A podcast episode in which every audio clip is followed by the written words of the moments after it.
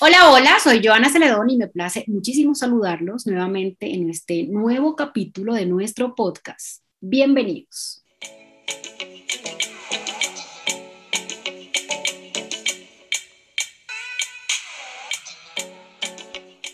Hoy me acompaña Claudia Puentes, asesora de formación de la Unión Temporal de Formación Judicial. Claudia, un gusto saludarte el día de hoy. Joana, un atento saludo también, muy complacida con esta iniciativa que usted ha tenido y que nos reúne hoy para conversar.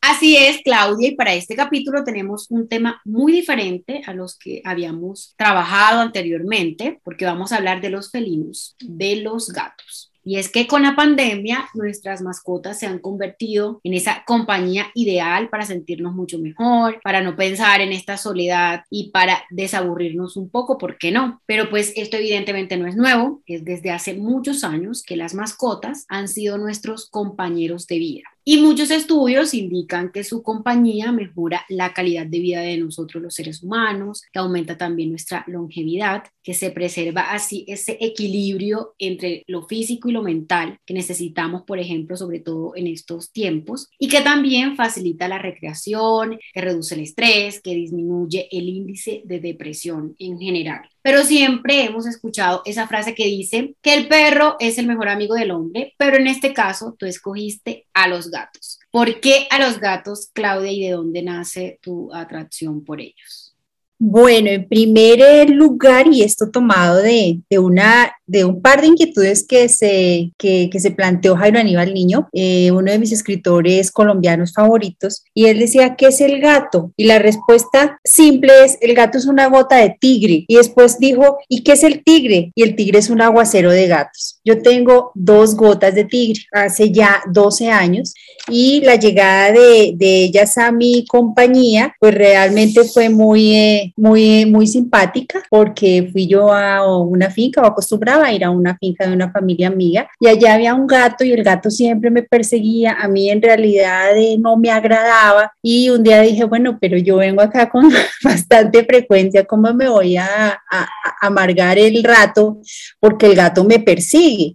Entonces dije, algo quiere, que puede querer comida y bueno, desde ese momento eh, nos hicimos muy, muy amigos y muy cercanos con ese gato. Eh, a partir de ahí entonces nació en mí la idea de tener una mascota y bueno, ya llegó la primera, son dos gatas persas.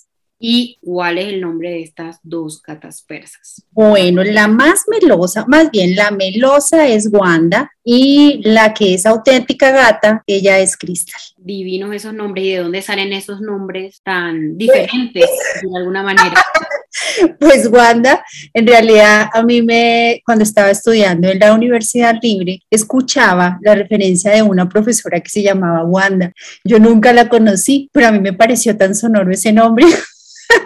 Así que cuando ya eh, me, puse seriamente con, el, con ese propósito de, de, tener a mi primera mascota, yo dije, ay, yo quiero que se llame Wanda y ya busqué qué significaba el nombre, eh, bueno, en fin, entonces la traje y ya encantada, eso fue amor a primera vista cuando fui a, casa de la criadora y la vi, eh, supe desde ese día que la quería ya de una vez pero pues obviamente hay que esperar un lapso de unos dos meses mientras, está, mientras están listos y bueno, llegó el, llegó el, el día. Tan pronto la vi y empezó a llorar, dije, ¿qué hice? Yo ya no puedo devolver este animal, pero, pero nada, de ahí en adelante han sido 12 años de amor porque finalmente esas son las mascotas, están allí para, para amar al humano que acompañan y, y en esa medida pues el propósito se ha cumplido. Y llegó primero Wanda y cuando llegó Crystal. Y después llegó la hermanita, también con propósito de, acompañar a la gata grande. En ese entonces, eh, pues tenía otra, otra rutina de trabajo, otros horarios y pues dije, es una, es una buena idea tener, eh, tener en casa una compañía para la gata grande. ¿Y cómo es la relación entre ellas? ¿Se la llevan bien? Ay, se adoran, ellas se adoran. Verlas jugar es todo un espectáculo, eh, cómo se consienten, cuando se persiguen, cuando alguna hace alguna pilatuna simple, porque en realidad son pilatunas simples. En realidad son, eh, son eh, muy, muy afectuosas una con la otra, muy cómplices. Muy cariñosas y pues bueno, ellas son, los persas son los tigres de sofá, entonces duermen la mayor parte del día y hacen ahí como su especie de yin yang porque siempre están una al lado de la otra genial esa relación. Y bueno, Claudia, siendo un poquito más trascendentales, y pues porque ya sabemos que los gatos están de moda, los vemos en los GIF, en los memes, mejor dicho, a toda hora y en todas las redes sociales, pero también desde hace muchos años han sido parte de la literatura, como bien lo decías al principio de esta conversación, o también del séptimo arte, por ejemplo. ¿Cuál ha sido esa, eh, pues la importancia que con el tiempo han cobrado los gatos en estos temas? Bien, para mí el, el tema de, tener eh, mascotas eh, fue un eh, nexo con mis entonces estudiantes, que eran niños, en la etapa en la que efectivamente tuve la, la, dicha de compartir con ellos como docente. Yo generé unos proyectos de pedagogía constitucional y de axiología constitucional y las gatos y en general las mascotas, pero específicamente mis gatas, se convirtieron en las mascotas de ese club. la literatura allí también hizo su incursión porque descubría a Jairo Aníbal Niño y él desde su apuesta literaria lo que hace es eh, motivar o invitar a la vivencia espontánea de los principios y valores constitucionales y todo a través de sus personajes. Para él los gatos fueron absolutamente especiales y muy amados. Los pone allí como protagonistas en algunos de sus libros, que son eh, más de 50, y que eh, tuvimos eh, oportunidad de, compartir con los niños, con las niñas y sus familias en este proyecto al que di el nombre de Pedagogía Constitucional, Realidad Posible desde la mirada de las niñas y de los niños. Claudia, ¿y las gatas participaron en el proyecto? estas gatas se volvieron eh, parte de ese, no solo del proyecto, de los proyectos pedagógicos, sino se volvieron las mascotas de esos niños y esas niñas y realmente a partir de, esa, de esa conexión establecimos allí unos... Eh, unas, unas relaciones que aún perduran y que fueron extensivas a las familias fue muy, muy impactante siempre eh, saber que, que ellos eh, estaban muy atentos y muy pendientes a las mascotas, ellos estaban eh, enviándoles juguetes, les pedían a las abuelitas que les hicieran un vestidito, no he sido amiga de ponerles ropitas a, a ellas. Y ya se quedaron así porque ya tienen 12 años. Eh, pero siempre recibieron mis mascotas el cariño de esos niños y cuando yo las llevé por primera vez al colegio, que fue una promesa cumplida para ellos, pues es uno de los recuerdos que tengo así imborrables cuando vi la cara de ellos. Eh, al, conocer estos animales. Además porque la, la dulzura de estas eh, gatas o de esta raza es, es innegable. Y entonces uno ve un gato persa y, ay, es un peluche que salta, lo quiere abrazar, eh, lo quiere mimar y, pues obviamente cuando se trata de un niño mucho más. ¿Y cuántas veces participaron eh, Wanda y Crystal de estas actividades? Ellas efectivamente estuvieron en tres ocasiones en el, en el colegio. La primera vez fue como una promesa que les había hecho. La segunda vez eh, fue porque mm, hice un concurso de lectura y los ganadores de ese concurso de lectura que desarrollamos pues durante todo el año tenían una tarde de once con Wanda y Crystal en la casa de una de las de, las niñas. Y la tercera vez ya fue como, como despedida, ¿no? Y realmente fue, fue un ciclo, un ciclo bien bello y todo en torno pues a las, a las mascotas. Fue inolvidable haber eh, construido eh, con estos niños, con estas niñas y con estas mascotas eh, esa, esa historia, ¿no? Que está capturada y está allí guardada en cientos, porque son cientos de fotografías, de dibujos, de historietas, que no solamente hacían los niños, sino que también hacían las abuelitas, el papá, los tíos, el hermano que dibujaba pues con mayor eh, destreza y todo pues alrededor de esta construcción eh, amorosa que tenía un contexto grande que era justamente la axiología constitucional, la vivencia de principios y valores como la solidaridad, la libertad, la igualdad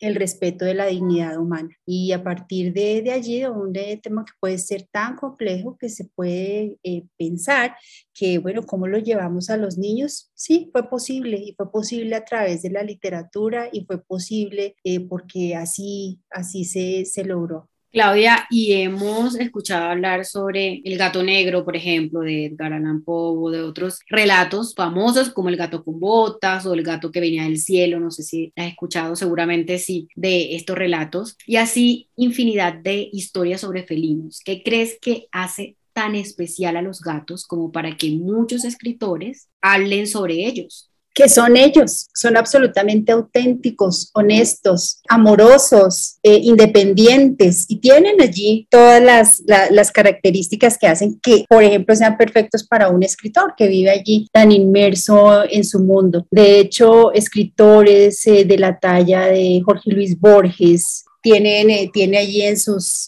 dentro de sus historias justamente ese nexo amoroso con sus gatos, Carlos Monsiváis, de quien me llama mucho, muchísimo la atención, porque le ponía unos nombres eh, como estos a sus, a, sus, a sus gatos. Fray Gatolomé de las Bardas, Miss Antropía, Katzinger, Miau Setum, y así nombres, nombres eh, como esos, pero pues no es el único, Ernest Hemingway también tuvo una fascinación especial por los gatos, Cortázar, eh, Germán Gess, ese lobo estepario que también eh, amaba a los gatos, entonces no ha sido, no ha sido nuevo. Y también hay escritores que les han dedicado allí sus páginas a los gatos. Yo tengo uno por acá que se llama A Cuerpo de Gato, de un autor Hiro Arikawa, y tengo otro también que se llama soy un gato de Natsume Soseki. Entonces allí, pues obviamente todas las aventuras de los gatos y ellos puestos allí en otro, en otro escenario totalmente diferente que los desmitifica porque realmente entre un perro y un gato, pues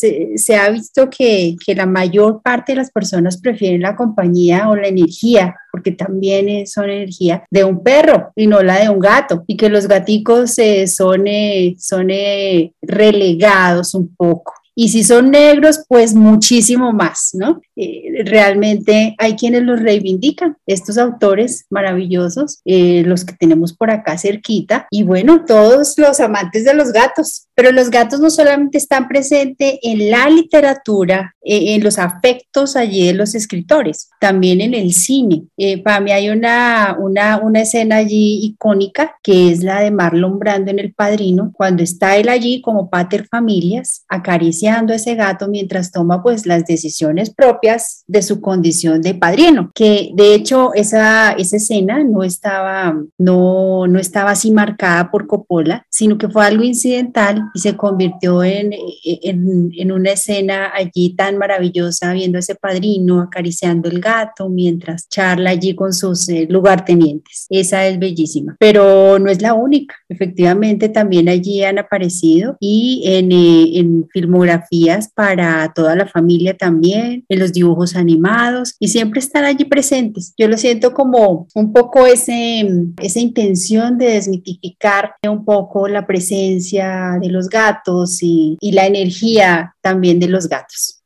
Sí, son muchas las escenas que se han visto en cine sobre gatos, sobre las mascotas y son muy emotivas, por decirlo de alguna manera, pero en general para ti, Claudia, porque es importante tener una mascota en casa. Y en este caso, ¿cuál es el beneficio o cuál es esa ventaja de escoger a un gato en vez de un perro, un canario o un conejo, por ejemplo? Es energía, es vibración. Entonces, eh, yo, por ejemplo, no me identifico con la energía de un perro, ¿sí? Para mí fue la energía de los gatos y, y siento que ya cuando ellas dejen de acompañarme, pues efectivamente tendré eh, gatos, pero ya es una cosa muy, muy personal, muy de, esa vibración eh, de cada persona. Pues las mascotas en general, Joana, son amor y son una compañía permanente. Eh, las mascotas tienen esa misión de amar a su humano, lo aceptan tal cual es, están siempre allí pendientes para saltarle encima, para cuidarlo, para olerlo, para dormir con él para jugar, para que los atiendan, porque pues e, esa, eso también forma parte allí de, de, su gatonalidad en el caso de, las, de, de los gatos. Eh, son amor finalmente. Y se elige uno u otro, es por pura, por pura afinidad, por pura vibración. Bueno, Claudia, y para cerrar este capítulo no podemos dejar de hablar de un tema muy importante como lo es la adopción. ¿Qué piensas sobre esto y qué le dirías a una persona que quiere adoptar a un gato o un perro y pues que no se atreve a dar ese paso? Son muchas las personas que se reportan felices habiendo adoptado un gato. En realidad, eh, cuando los eh, adoptan, esa también es una decisión de amor y parte de, un estado anterior de abandono, porque a muchas eh, mascotas, por las razones que pues solamente conocen que sus anteriores, sus anteriores humanos pues los han abandonado y eso ya genera allí pues un impacto importante en el comportamiento de las mascotas pues es muy recomendable tener una mascota en casa que ha sido adoptada. Eh, esto por eh, la experiencia cercana de algunas eh, amigas que efectivamente tomaron esa decisión de llevar a un gato a la casa como parte de su familia para que formen parte justamente allí de ese tejido amoroso en casa es eh, en esa medida muy recomendable que todos estén eh, dispuestos, que efectivamente acojan con el eh, amor debido a esta mascota que antes ha sido abandonada, porque eso genera un impacto de todas maneras en, en la mascota. Bueno, Claudia, llegamos al final de este podcast. Muchas gracias por estar aquí, por hablar con nosotros sobre este tema tan especial en tu vida. Joana, muchas gracias por esta invitación para eh, compartir un tema eh, refrescante de mi total eh, agrado y para terminar así justamente esta, esta jornada. Infinitas gracias Claudia nuevamente y la invitación es que todos y todas participen de estos espacios para que nuestro próximo capítulo salga muy pronto.